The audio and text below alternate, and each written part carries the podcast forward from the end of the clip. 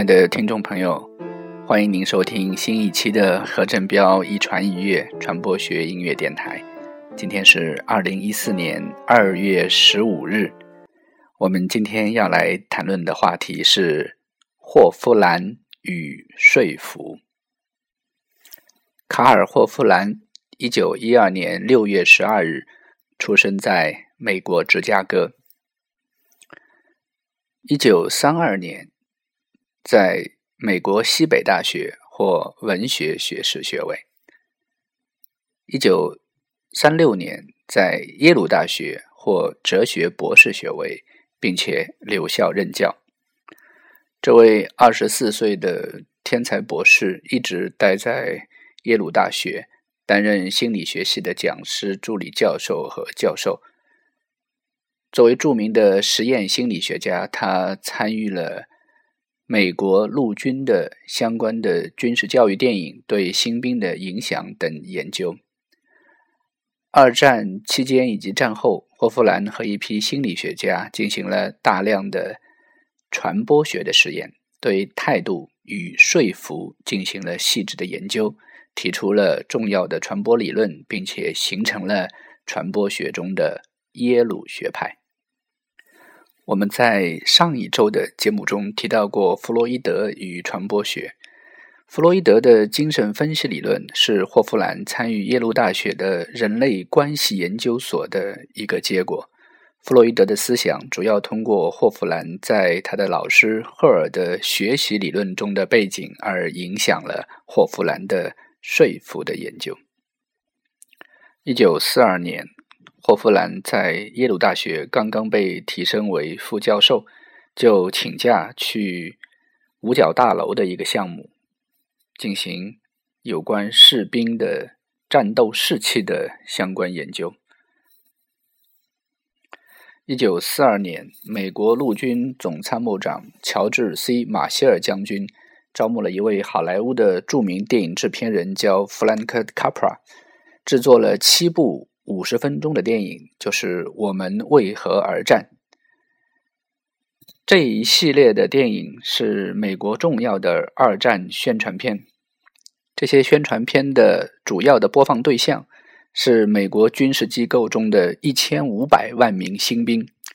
为了评价这些电影的效果。霍夫兰和他的研究人员设计了 one-side information 和 two-sided information，呃，也就是我们现在经常在说的一面传播和两面传播。如果一个事物产生的影响是既有有利的一面，又有不利的一面，那么是应该用正面的理由，还是正反两方面理由都来陈述？这就是霍夫兰的研究。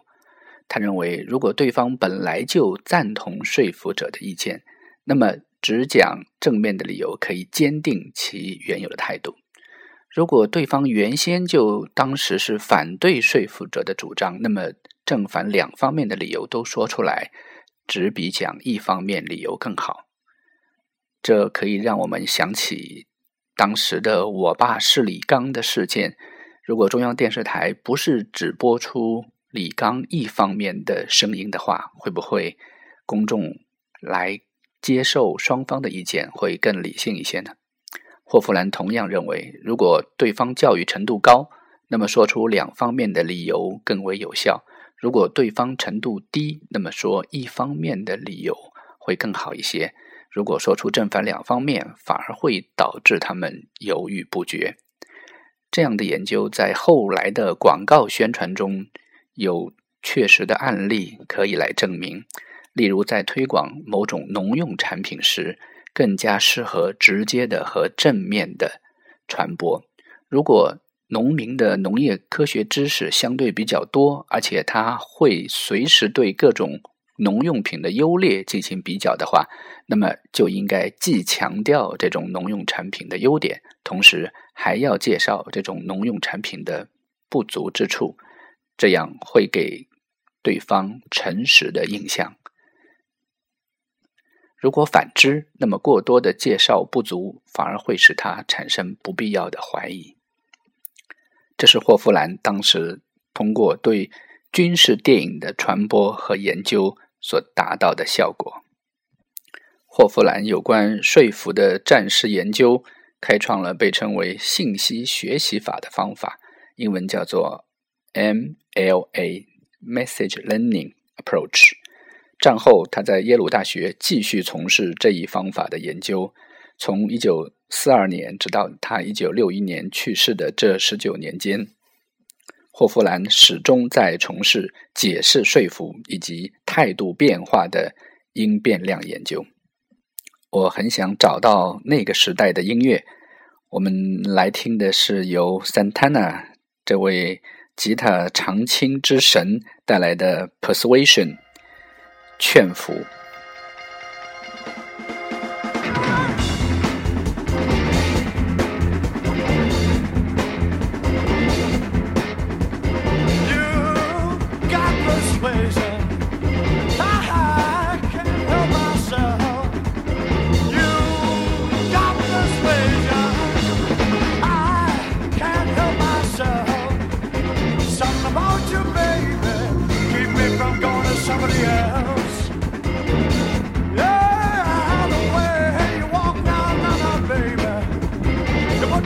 days all the time.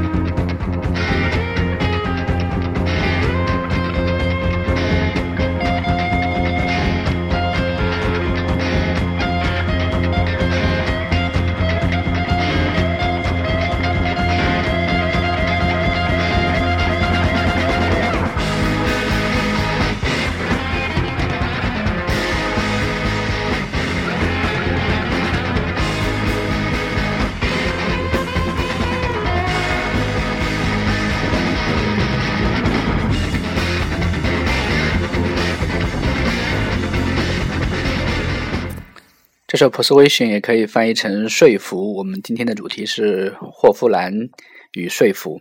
有一个很有意思的故事，我不想把它错过。在一九四二年，当时我们提到了卡普拉拍了著名的战争宣传电影《我们为何而战》，而霍夫兰就是来研究这部电影对鼓舞军队士气的效果的。所以他当时招募了重要的当时的传播学。者社会学者莫顿和拉扎斯菲尔德，我记得我们在前几期节目里面谈到过拉扎斯菲尔德。拉扎斯菲尔德是重要的定量的设计研究的专家，也是当时最著名的学者。我们可以想象一下，在一间办公室里面有霍夫兰、有拉扎斯菲尔德，还有著名电影人卡普拉。当时拉扎斯菲尔德，呃，用个比喻吧，大概就像现在的都敏俊教授一样。不仅很帅，而且才气逼人。他当时正在谈问卷设计的问题。拉扎斯菲尔德站在黑板面前，一边写一边带着维也纳的口音在谈论着，并且抽着大雪茄。著名的导演和电影制片人卡普拉当时已经是美国陆军电影局的中校了。他不认识拉扎斯菲尔德，当然，好莱坞的人认识几个教授呢？他就问这个项目负责人霍夫兰说：“他是谁？”霍夫兰回答说：“他是哥伦比亚大学的一名教授。”然后卡普拉问：“是他收入是多少？”霍夫兰不知道回答说：“我猜大概是每年五千美元吧。”这是霍夫兰认为他能够猜到的最大的金额了。卡普拉说：“没有关系的，让他站在一台摄影机前，他能挣的比那个多十倍。”这是传播学者麦克比在一九八七年的著作中谈到的一段往事。可见拉扎斯菲尔德已经具有明星相了。一九五三年到一九六一年也是霍夫兰生命中的最后十年。很不幸，霍夫兰可以说是早逝的。他在这一段时间里面，每年都发表一部有关说服的专著，其中最著名的就是和凯利等合作的《传播与说服》。他最后一本专著是与谢里夫合著的《社会判断、传播和态度变化中的同化和对比效果》。霍夫兰在实验研究中发现，高可信度的信源在传播行为之后会导致比较多的。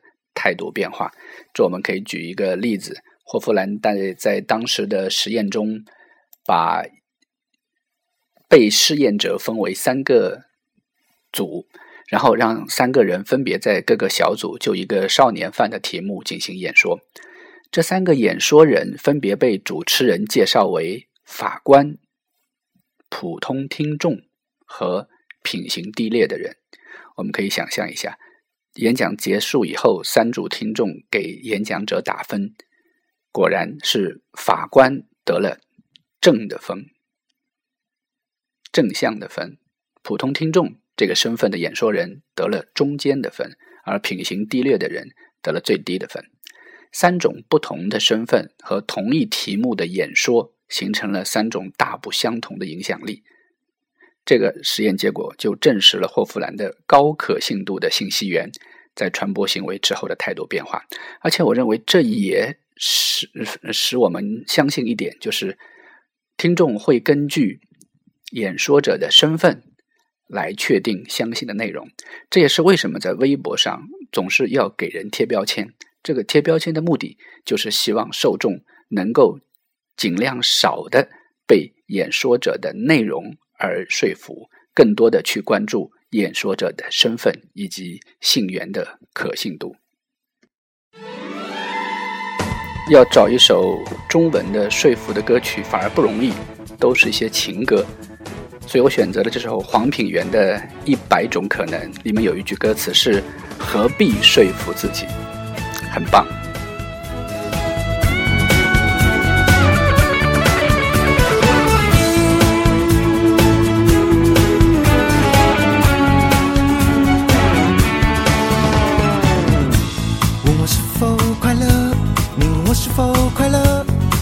我被这个日常生活最简单的问题问到：少了些什么？一定少了些什么？不然的话，我怎么会觉得手上握着的一切都不重要？那件初恋时准备着要穿却不像我的衣服。那天有人说走不通，却让我坚持摔伤的路，被我渐渐遗忘。我跟着时间走，过着我要的生活，是唯一的可能。我曾经。快乐，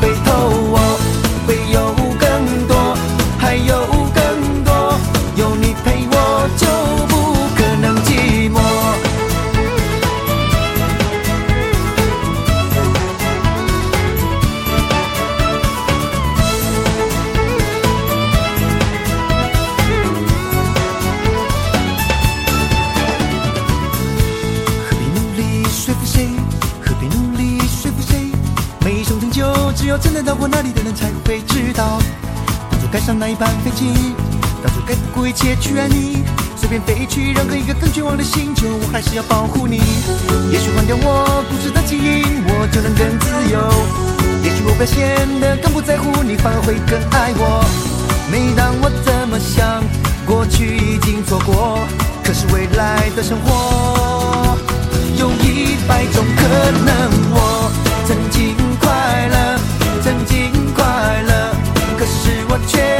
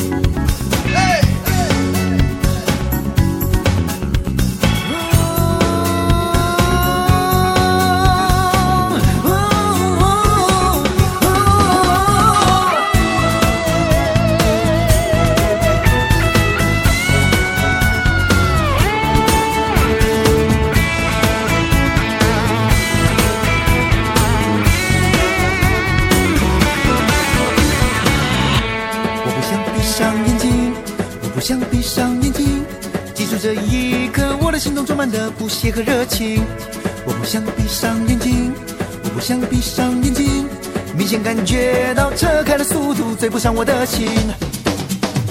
我曾经快乐，曾经快乐，可是我却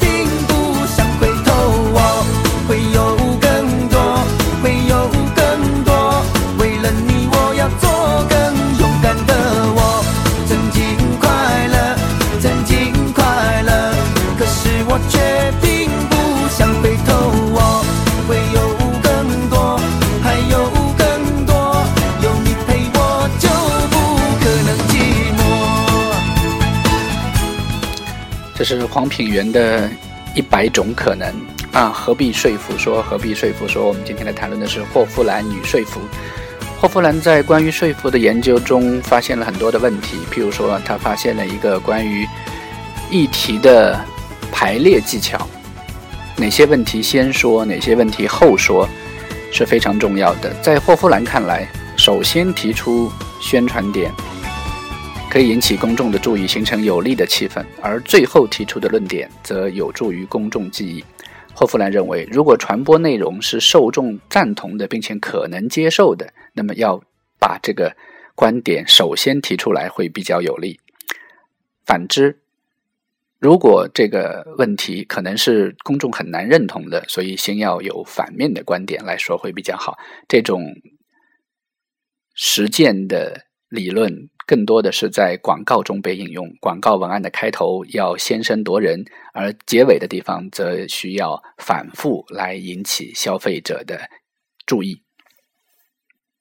总的来说，霍夫兰对于说服和态度改变的研究，实质上是一种学习理论或者强化理论，英文称为 reinforcement theory，认为态度是由学习得来的，并且态度的转变和学习同时进行。霍夫兰的聪明和智慧在那个时代是非常著名的，他的耶鲁大学同事。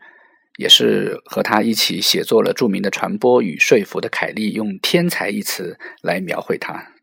在我看来，凯利本人也是一位天才，但是他把这个词送给了霍夫兰。霍夫兰不仅聪明，而且非常的勤奋。当时和他一起在陆军研究处工作的是芝加哥大学的教授，他的名字叫斯托夫。斯托夫。被任命为陆军研究处主任，是他招募了霍夫兰一起来研究。斯托夫的研究特点是工作是充满热情，而且他几乎很少睡觉。呃，斯托夫是在六零年因为癌症去世，享年六十岁。霍夫兰是在一九六一年去世，享年五十九岁。这与他们的勤奋，也许是一种必然。霍夫兰他的个性是非常的宽厚，而且时刻在帮助别人，慷慨、敏感，并且温和。当他知道自己身患癌症时，还继续与他在耶鲁大学的博士生一起工作，并且指导说服实验。最终，当他不能再工作时，他离开了心理学系的办公室，回到了他在纽黑文的家中，将浴缸放满了水，把自己整个的。进入进去，这段略带伤感的文字描述是施拉姆写下的。今天我们谈论的是霍夫兰与说服。感谢您收听今天的何振彪一传一乐传播学音乐电台。我们下期节目再见。